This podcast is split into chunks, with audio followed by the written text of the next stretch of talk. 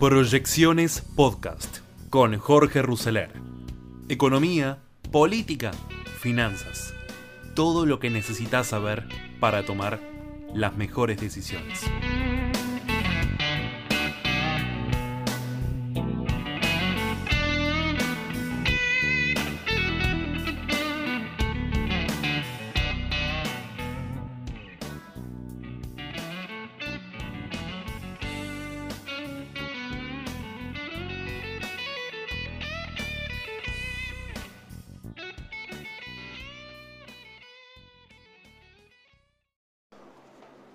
Bienvenidos a este nuevo capítulo de proyecciones de hoy 4 de febrero del 2022. ¿Cómo estamos cerrando esta primer semana de febrero? Eh, semana que eh, empezó, eh, digamos, o cerró la semana anterior con el anuncio del acuerdo con el fondo y que empezó el lunes con la renuncia de Máximo Kirchner al bloque de diputados y toda la turbulencia que eso trajo. Eh, este tema, este, este desastre que tuvimos con el tema del consumo de eh, marihuana, de eh, cocaína adulterada, estos, esta falta, esta anomia total que hemos notado en cuanto a cómo el gobierno encara esta política, esos comunicados que se dieron a conocer en la provincia de Buenos Aires. Bueno, eh, toda una semana de ruido. ¿Y cómo está cerrando en materia de negocios, de mercados? Los negocios con acciones y bonos parecen haber caído en un limbo luego del anuncio de la semana pasada del acuerdo con el fondo, como les decía, que todavía tiene que atravesar este recorrido parlamentario y burocrático dentro del propio organismo. Eh, todos los activos argentinos retomaron las bajas hoy viernes con escaso volumen, pero todavía con ventas de oportunidad después del rebote de las cotizaciones que siguió al anuncio que hizo el presidente. Obviamente estamos hablando de lo que dijo en Rusia el presidente Alberto Fernández cautela inversora, que obviamente se revitalizan por estas tensiones políticas que hay dentro del oficialismo, que podría ralentizar las negociaciones del gobierno con el fondo para reestructurar los 44 mil millones de dólares, y por si ello fuera poco, el impulso del exterior que va a ser negativo y vuelve a ser negativo en un muy flojo comienzo de año para las acciones de Wall Street, donde el Dow resigna hoy el 0,8%, en el 2022 el promedio del Nasdaq cae el 11%, el Dow cae el 4% y el Standard Poor's cae el 6%. A las 13 horas de hoy el índice Merval de la Bolsa de Buenos Aires está 0,7 abajo en 87.500 puntos, luego de acumular una caída de 3,6% en las dos sesiones previas. Si bien nos alejamos al menos por ahora, de la posibilidad de una ruptura con el fondo, los ruidos políticos siguen ejerciendo mucha presión en el mercado local. Mientras tanto, el paso de Alberto Fernández por Rusia y por China deja poco para analizar. Los bonos globales en dólares con ley extranjera, que son la referencia de la deuda pública argentina, pierden otro 1% en promedio, mientras el riesgo país del JP Morgan, que mide el diferencial de tasa de los bonos de Estados Unidos con similares emisiones emergentes avanza 25 unidades para Argentina, 1.783 puntos básicos cercanos, tocando los 1.800 puntos. Hay que recordar que el riesgo país llegó a 1.972 puntos la última semana de enero antes que trascendiera el entendimiento con el FMI. El líder de la coalición de diputados o el ex líder Máximo Kirchner del Frente de Todos que renunció el lunes como presidente del bloque, iniciativa que disparó múltiples especulaciones y también una serie de ventas de activos en el sector bursátil. Por su parte, Alberto Fernández afirmó este jueves durante su visita a Rusia que Argentina tiene que abandonar su dependencia de Estados Unidos y del fondo justo en un momento delicado para definición de las negociaciones con la entidad que hoy es la principal acreedora del Estado Nacional. El acuerdo se comenzará a tratar en el Congreso el próximo primero de marzo del 2022 en sesiones ordinarias, pero antes tiene que ser aprobado por el Board del Fondo Monetario Internacional, con lo cual la volatilidad de bonos podría continuar, dicen los informes, por ejemplo, de los analistas de Research for Traders.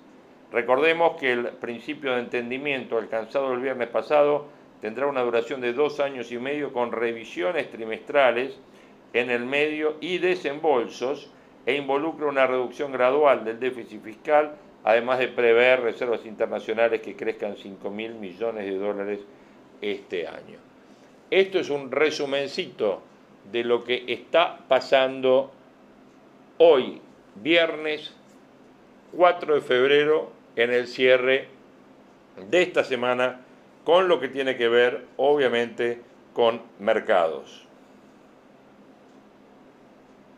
En materia de testimonios, que es lo interesante que va dejando la semana para tener en cuenta en estas proyecciones 2022, vamos a estar analizando, vamos a estar escuchando las declaraciones de Javier Timerman, ustedes saben, uno de los fundadores de ADCAP. Javier Timerman, en diálogo con Pablo Rossi, acerca de las declaraciones de Alberto Fernández sobre Estados Unidos y además, obviamente, destaca el acuerdo con el fondo, que es un acuerdo muy original. Lo escuchamos a Timerman.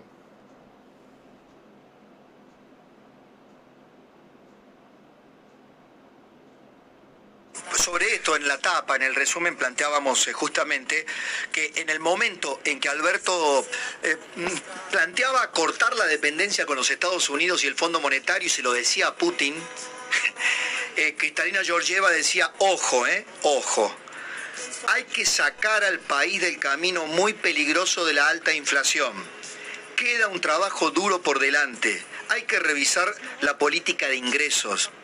Me decía un amigo, entre el viernes y hoy el preacuerdo se transformó, el preacuerdo que, alcanzó la Argentina se transformó en cuatro garabatos en una servilleta de un bar. Pero vamos a consultar a alguien que sabe bastante de esto y que además es consultado, ¿no? Eh, es consultado permanentemente porque su visión de lo financiero, de un conocedor amplio de Wall Street y los fondos de inversión, es, es muy útil. ¿Ha sido útil para el gobierno, para Guzmán? No lo sé, lo dirá él. Javier Timerman es director del grupo financiero ADCAP. Hola Javier, aquí te saludamos en esta mañana por Rivadavia. ¿Qué tal? ¿Cómo están? Buenos días. Bueno, eh, eh, primero quiero que mm, nos brindes tu, tu impresión de la estrategia política de Alberto Fernández eh, en su encuentro con Vladimir Putin, que tuvo una referencia a Estados Unidos y al fondo. ¿Cómo, cómo cae eso? Mirá, Pablo, yo hace, hace 40 años que vivo en Estados Unidos, o sea que obviamente me parece que tener buena relación con Estados Unidos es muy importante. Eh, creo que, la Argentina como un país eh, en desarrollo, un país emergente, debería tener buenas relaciones con Rusia, con China y con todos los países eh, que son centrales ¿no? hoy en día en la economía mundial pero eh, y yo creo que eso Estados Unidos lo comprendería, pero me parece que hay que tener mucho cuidado en las declaraciones porque hay un momento muy especial hoy eh, por los conflictos multilaterales que hay en el mundo y, habría que tener una posición un poco más, eh, o sea, no sé exactamente a qué se estaba refiriendo Alberto Fernández, pero me parece que no las relaciones con Estados Unidos tienen que ser eh, maduras, pero tienen que ser fluidas. Bueno, justo por el momento, además eh, de que se trata, eh, cuentan allí expertos que el gobierno estaría aspirando a un desembolso del Fondo Monetario entre 10 mil y 15 mil millones que, le permitan capear no solamente los pagos que tiene que hacer, sino también las reservas que, va a tener que utilizar hasta que llegue la, cosecha gruesa en abril. yo estaba leyendo a Paula Lugones, que plantea en Clarín que en Washington se preguntan, ¿lo de ayer de Alberto Fernández con Putin fue un exabrupto o una provocación?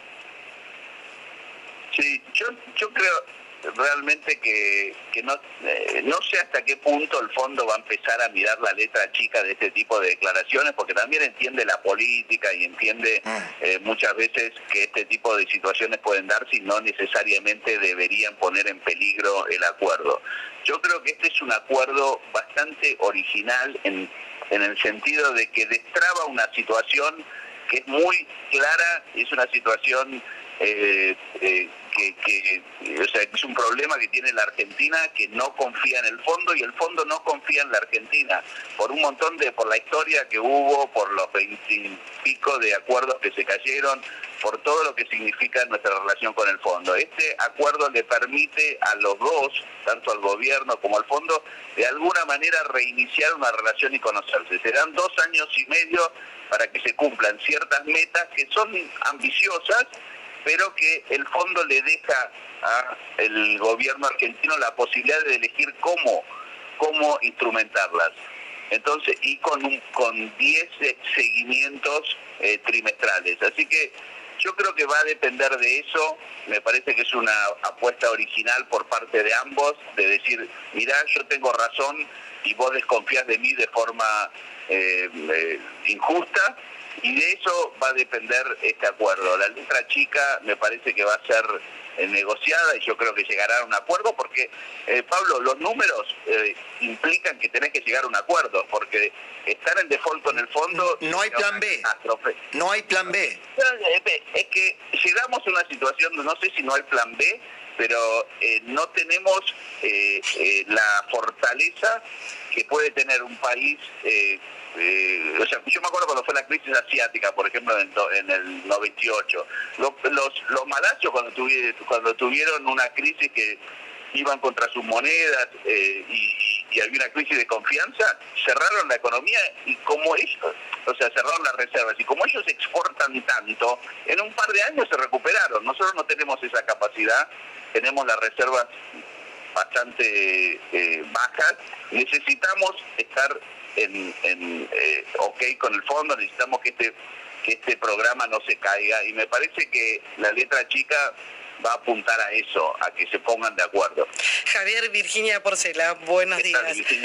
Fuiste recién muy claro en el gobierno tiene dos años y medio para, para conocerse, para avanzar en la relación con el fondo y me parece que en algún punto esa es la conclusión que se está sacando de todo este enredo, que lo que se está negociando en definitiva es algo completamente transitorio, es un parche para, para que la Argentina no se caiga al abismo, el fondo sabe las papas de, de por ahí el error o, el costo político que tuvo este acuerdo con la Argentina en el gobierno anterior, pero en definitiva el problema de fondo, la renegociación de la deuda, tanto con el fondo como con los privados, va a quedar todo y también probablemente el ajuste para el próximo gobierno, sea el que sea. Sí, pero no me, yo te digo la cosa, no me parece mal eso, porque no estamos en capacidad como sociedad argentina y ustedes lo viven más cerca que yo. O sea, eh, hemos fracasado en un montón de diferentes ámbitos y no me parece mal que nos tomemos dos años y medio para ver, tratar de salir de esta situación y después sí. Si, si la Argentina cumple estos objetivos, si la, si la eh, si el fondo audita y ve que la Argentina va en camino a, el punto Javier el punto, Javier, es si la Argentina tiene todavía dos años más para seguir postergando reformas, para seguir postergando cosas que hay que hacer, porque en el medio de todo esto, la Argentina tiene que crecer, la economía tiene que crecer. No, perdón, yo le voy a agregar a eso. Eh, Javier, te, te, la voy a hacer un poquito más compleja. Si la Argentina ves, o el gobierno, porque a vos te consultan del gobierno, o te han consultado en algún momento, o te han pedido alguna opinión, tengo entendido. No, yo hablo con, soy sincero Pablo, hablo con gente del gobierno porque es un poco mi trabajo, también hablo con gente de la oposición. No, ya sé, pero pero digo, pero eh, por supuesto, lo llaman a Martín Redra, digo, hablan, hablan, buscan opiniones, puntos de vista, después hacen lo que quieren. Pero lo, que te quería preguntar, agregándole a la pregunta de, de Virginia, es si vos ves que eh, con el ruido político que ya se generó con Máximo, con el Frente de Todos, si están dispuestos a cumplir con lo mínimo. O sea, con esto, eh, que no es lo grueso que se tendría que cumplir en el 2023 o a partir del 2023.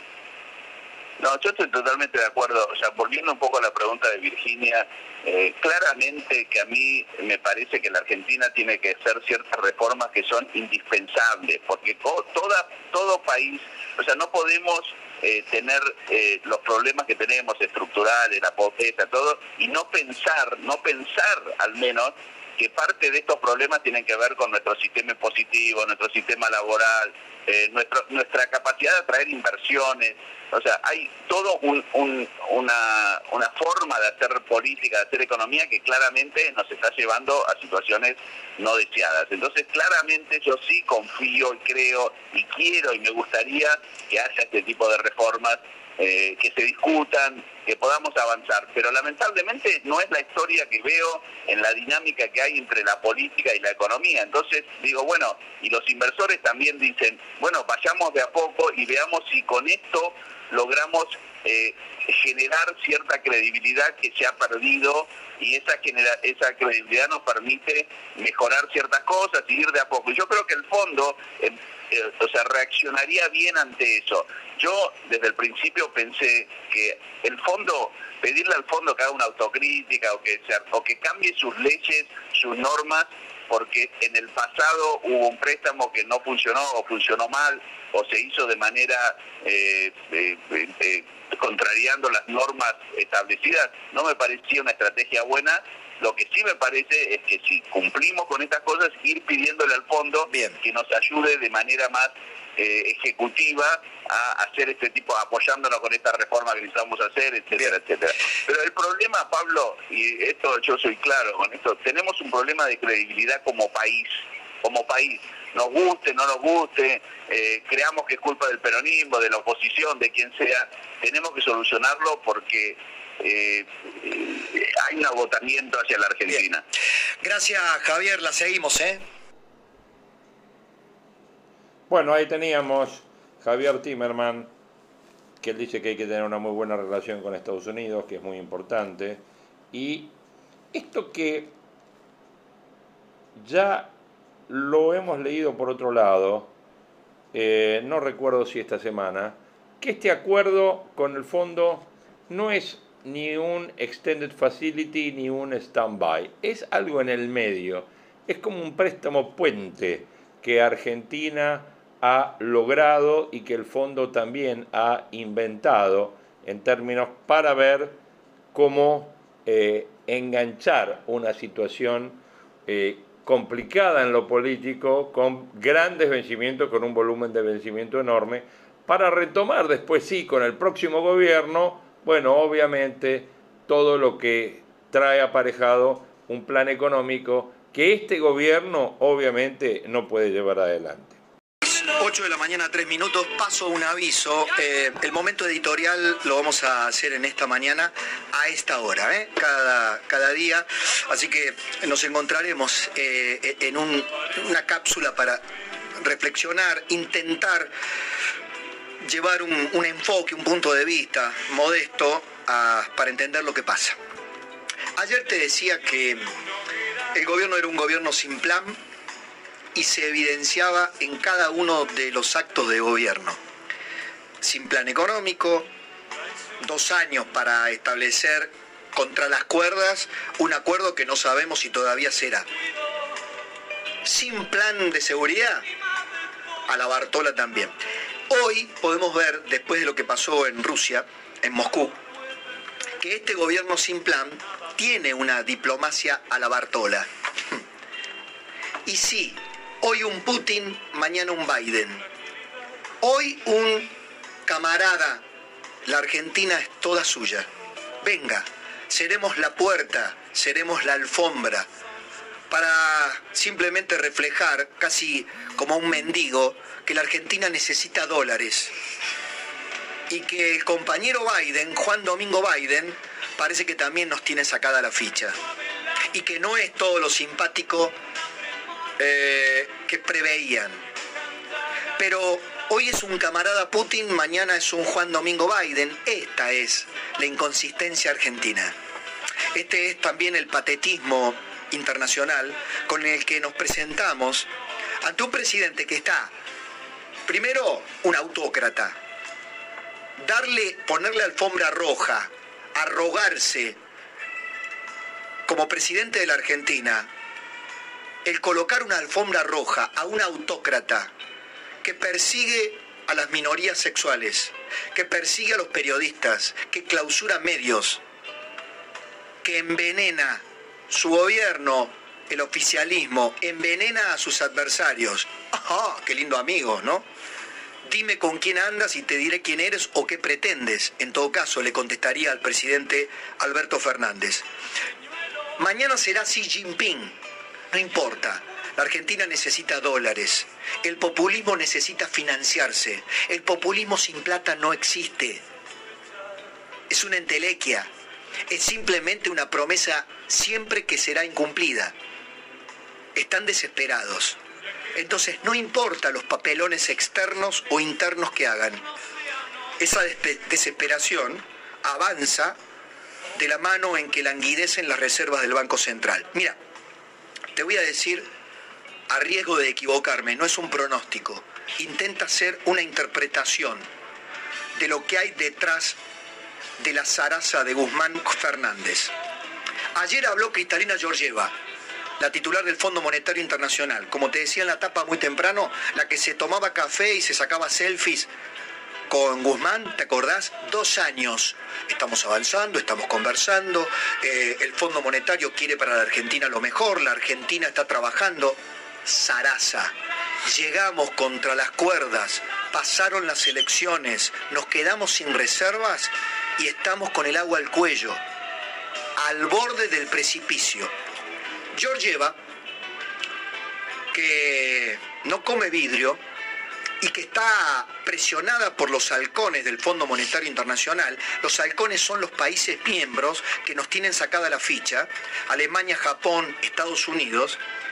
Georgieva salió ayer justamente en el mismo momento en que Alberto se entregaba en los brazos de Putin a decir, no hay alternativa a un acuerdo. Es esto o esto. Pero cuidado, porque de lo que la Argentina dio a conocer como hoja de ruta, habrá más noticias. Hay cosas más complicadas aún. Falta todavía un largo camino. Eh, había que llegar a un papelito mínimo para que Argentina no volcara, para que el gobierno de Alberto Fernández no se acabara, para que este lunes que pasó no hubiera un feriado cambiario. Por eso se anunció lo que se anunció pero la titular del fondo dijo ayer, lo dio a entrever, que lo firmado es un papelito, es una servilleta escrita en un bar. El staff del fondo está cansado de Guzmán. Saració dos años. Se lo han hecho saber a Alberto Fernández. Se lo hicieron saber a Gustavo Vélez. Se lo hicieron saber a Sergio Massa. Si escuchan o no escuchan, problema de ellos. Queda un duro trabajo por delante, dijo Georgieva. Ergo, está lejos el acuerdo. Hay que revisar la política de ingresos, dijo Georgieva. Léase, impuestazos. La licuación del gasto no alcanza. Con que la inflación se lo coma. Un plan realista, pragmático y creíble, dijo Georgieva. El punto es que Georgieva el Washington Post, el diario Financial Times, Biden, todos saben que en la Argentina no hay voluntad para cumplir nada, ni para cumplir lo mínimo. Por eso, por eso, cuidado.